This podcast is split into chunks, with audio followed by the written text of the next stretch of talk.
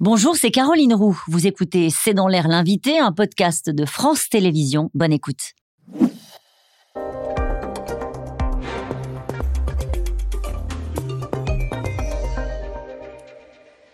Bonsoir à toutes et à tous, et c'est dans l'air l'invité. Je reçois ce soir Louis Gallois. Bonsoir, merci d'avoir accepté euh, cette invitation. Vous êtes coprésident de la Fabrique de l'Industrie, et puis je le rappelle, vous êtes euh, l'ancien directeur d'Airbus et ancien président de la SNCF. Euh, je voudrais qu'on débute cette interview par cette actualité européenne. on ne va pas parler des valises de cash au Parlement européen, mais plutôt de la première taxe carbone aux frontières de l'Europe, puisque c'est un jour historique aux yeux des écologistes. c'est la première zone commerciale au monde à mettre un prix carbone à ces importations. Euh, est-ce que vous applaudissez? Est-ce que vous vous inquiétez des conséquences que cela peut avoir sur l'industrie? Non, je pense que c'est un pas positif, mais euh, le diable est dans les détails. C'est-à-dire? C'est-à-dire qu'on est en train de taxer euh, un certain nombre de produits qui pourraient rentrer en Europe sans avoir les contraintes que l'on impose aux industriels européens. C'est le cas de l'acier, du ciment, etc. et ça, c'est très bien. C'est parce que dès lors qu'on impose des contraintes aux industriels européens, on les place dans une situation compétitive difficile. Donc il faut que leurs concurrents euh, paient mhm. cette euh, taxe. On n'appelle pas ça une taxe. Oui. Mais enfin, bien. Le problème, c'est que ça ne concerne pas la chaîne de valeur. Ça veut dire C'est-à-dire très simplement qu'une euh, automobile importée du Maroc avec de l'acier euh, turc qui n'a pas bénéficié, euh, qui n'a pas fait les efforts de réduction de CO2, sera concurrente de véhicules fabriqués en Europe avec de l'acier. Donc il y a des trous dans la raquette. Il y a des trous dans la raquette et il y a la chaîne de valeur. Et je pense que ça, c'est un véritable problème. Alors la Commission a dit qu'elle allait réfléchir aux moyens pour de, faire face à, cela, euh, on a un peu de temps puisque la mise en œuvre euh, va être euh, différée à 2025-2026. Mais enfin, ça, c'est un véritable problème. Mais est-ce que ça peut pénaliser, du coup, notre industrie? bien sûr, que ça peut pénaliser notre industrie, puisqu'elle serait. les, les, fabricants de voitures européens trouveraient en face d'eux des concurrents non européens qui auraient acheté l'acier moins cher. L'acier va être plus cher en Europe. Donc euh, les, concurrents non européens l'auraient payé moins cher, donc ils ont un avantage. Et Louis Gallois, vous parlez de l'acier, mais il y a aussi l'aluminium, le ciment, les engrais, l'électricité et aussi l'hydrogène. Oui, ça, mais ça, ça, concerne un certain nombre de produits, mais ça concerne l'automobile, mais ça concerne les fabricants de couteaux à tiers de la même manière. Mais du coup, vous voyez bien, la, question que ça peut, ça peut poser, c'est on voit bien que l'Europe veut être euh, un moteur en la matière, euh, en matière environnementale, pour imposer de nouvelles normes. Euh, est-ce que du coup, il n'y a pas une distorsion de concurrence avec des grandes puissances? J'allais dire qu'ils s'en fichent, c'est pas exactement ça, mais qu'ils ne font pas de ce combat un combat prioritaire. Des grandes puissances ou des petites puissances? Ou des petites puissances. il n'y a pas que les grandes. Hein. C'est-à-dire qu'effectivement, il faut veiller à ce que la mise en œuvre de, des politiques de réduction des émissions de CO2 que, que, je ne peux qu'approuver en Europe ne se fasse pas au détriment de la compétitivité des entreprises européennes. Ça veut dire euh, clairement que les énormes investissements qu'ont faire les entreprises européennes pour réduire les émissions de CO2, eh bien, il va falloir que soit, cet effort soit partagé par tous les citoyens européens, c'est-à-dire par la fiscalité, c'est-à-dire par, par, des aides d'État. Ah je pense qu'on ne pourra pas éviter des aides d'État, euh, tellement les investissements sont massifs dans la, pour, les industriels concernés. Vous êtes en train d'appeler de vos voeux euh, l'équivalent de ce qu'a fait Joe Biden aux États-Unis Je pense qu'il faut. L'IRA, hein, euh, un Inflation Reduction Act aux États-Unis, c'est ce que dit aussi Geoffroy Roux de Bézieux. Il dit il faut ce plan-là. Je, je, pense qu'il a, il a raison. Je, je, l'ai dit euh, déjà hier dans une, intervention mm -hmm. faite. Nous avons besoin de 300 milliards. 300 milliards ben, je, dis 300 milliards. oui, vous pouvez dire 500, allez-y. Non, non, je dis quelque chose qui est équivalent à ce que fait Biden. L'Europe, l'Europe, c'est une puissance industrielle supérieure aux États-Unis en termes de, de, manufacture, euh, d'entreprise.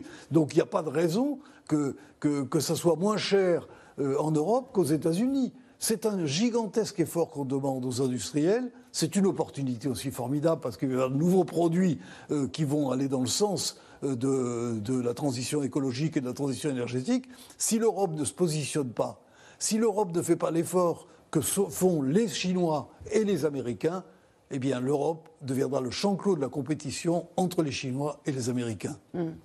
Vous avez deux blocs, euh, Chinois et mm. États-Unis, qui se replient sur eux, qui se renforcent, qui soutiennent leurs industries euh, à coût de, de, centaines, de, milliards, de, centaines de milliards, l'Europe ne peut pas rester inactive. Donc ça veut dire qu'il faut que l'Europe devienne protectionniste autant que le sont les Américains et que le sont les Chinois. Je ne dis pas protectionniste, mais Pourquoi c'est un gros mot protectionniste Qu'elle aide, son, aide son industrie comme le font les autres.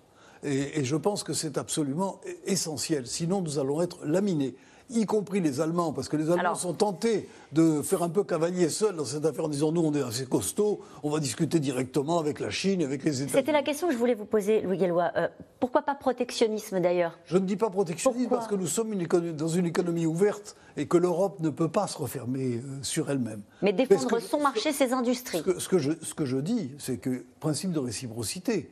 Si les autres font quelque chose pour bloquer nos exportations, nous devons faire la même chose en Europe vis-à-vis de leurs exportations. Le problème, c'est que en Europe, on est 27. Euh, et vous avez ah. évidemment euh, évoqué la situation avec l'Allemagne.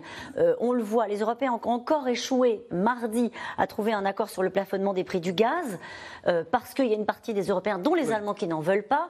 Comment on surmonte cette difficulté-là? Cette affaire du prix du, plafonnement du prix du gaz n'est pas vraiment extra, décisive, parce que le plafond va se situer à un niveau tel qu'il ne jouera jamais. Donc il ne faut pas se faire trop d'illusions. Par contre, il y a une chose qui est beaucoup plus importante, c'est les modes d'élaboration du prix de l'électricité. Actuellement, ce prix de l'électricité est lié au prix du gaz. Il faut arriver à déconnecter les deux parce que euh, nous sommes sinon entraînés dans la spirale spéculative du prix du gaz. Emmanuel Macron en rêve et il n'arrive pas à l'imposer. Il n'arrive pas à l'imposer, mais euh, les, Espagnols et les Portugais ont, obtenu de sortir de, de ce système. Pourquoi nous n'obtiendrons obtiendrions pas la même chose? Je crois que c'est absolument essentiel que nous puissions aller dans ce sens. Mais vous avez fait une tribune pour dire que la France n'est plus un pays souverain. Euh, parce qu'elle est. une formule un tout petit peu plus. Oui, j'ai dit un pays qui a 150 milliards de déficit ne peut pas dire, ne, peut plus dire qu'il est un pays souverain. C'est vrai. C'est vrai. C'est vrai, lié à ces affaires énergétiques dont nous parlons à l'instant. Mais il n'y a pas que les affaires énergétiques. Il faut redresser la balance commerciale de la France. On ne peut pas rester avec un déficit commercial massif qui d'ailleurs est une perte de richesse pour notre pays, et qui en plus nous place dans une position de dépendance. On l'a bien vu pendant la crise du Covid, qu'on était dépendant sur un certain nombre de produits. Il faut que la France reconquiert, pas, pas la souveraineté totale, on n'aura jamais souveraineté totale, mais une capacité, un rapport de force, une capacité à négocier. Et vous ne négociez pas quand vous êtes profondément Vous voyez, vous parlez de l'Europe et de la France. Euh, est-ce que la France seule peut redresser sa balance commerciale? Oui, la France seule. Elle peut le faire? mais, personne ne lui fera de cadeau. C'est à elle de le faire. C'est à elle de le faire. Ça, personne ne nous fera de cadeau. En s'appuyant sur quoi? Eh ben, en s'appuyant sur la réindustrialisation du pays. Il faut qu'on réindustrialise. Euh, mais une, une, industrie qui pollue pas. Avec une industrie qui soit conforme à la transition écologique et énergétique. Alors d'une part, ça veut dire, je le disais, euh, de, de, produire moins de carbone pour, euh, dans la production, mais ça veut dire aussi s'engager sur les nouveaux produits. Il y a des tas de nouveaux produits qui vont apparaître. Louis Gallois, c'est un peu vertigineux cette situation dans laquelle se retrouvent les Européens et les Français. On parlait de l'énergie et même peut-être d'un changement de modèle. Changer le modèle de consommation, peut-être même de changement de modèle économique. Est-ce que vous pensez qu'on en est là? C'est-à-dire pendant des années, on est allé chercher des coûts les plus bas possibles pour que le consommateur ait à payer le moins possible. Est-ce que on est à un, moment de bascule, comme a dit le, président de la République? Est-ce que vous le pensez? je, pense que nous sommes dans une période euh, où il y a une heure de vérité. Hmm. Euh, on sent bien que tout le monde raccourcit ses chaînes de valeur. Les Chinois veulent être indépendants sur le plan technologique. Ils investissent des centaines de milliards là-dessus. Les Américains ne veulent plus dépendre de la Chine pour euh, les biens de consommation.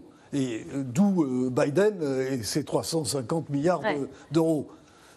Euh, il va falloir qu'on fasse la même chose, nous. Et effectivement, vous avez raison, ça va entraîner des hausses de prix, parce qu'on ne pourra plus accéder euh, aux prix les plus bas.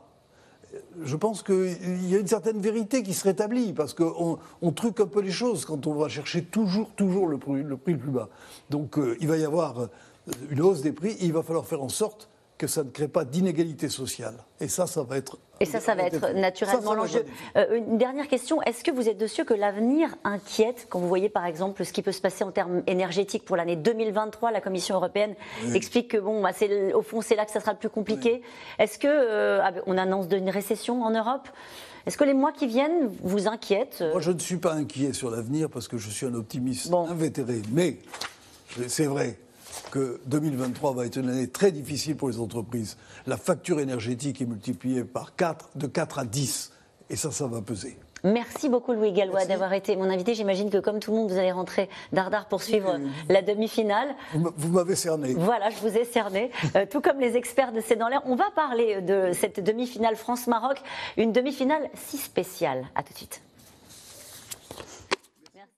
Bonjour, c'est Caroline Roux. Merci d'avoir écouté C'est dans l'air. Comme vous le savez, vous pouvez désormais écouter l'intégrale, mais aussi l'invité ou vos questions à nos experts. Tous ces podcasts sont disponibles gratuitement sur toutes les plateformes de streaming audio. Et pour le replay vidéo, c'est sur France.tv, bien évidemment. À bientôt.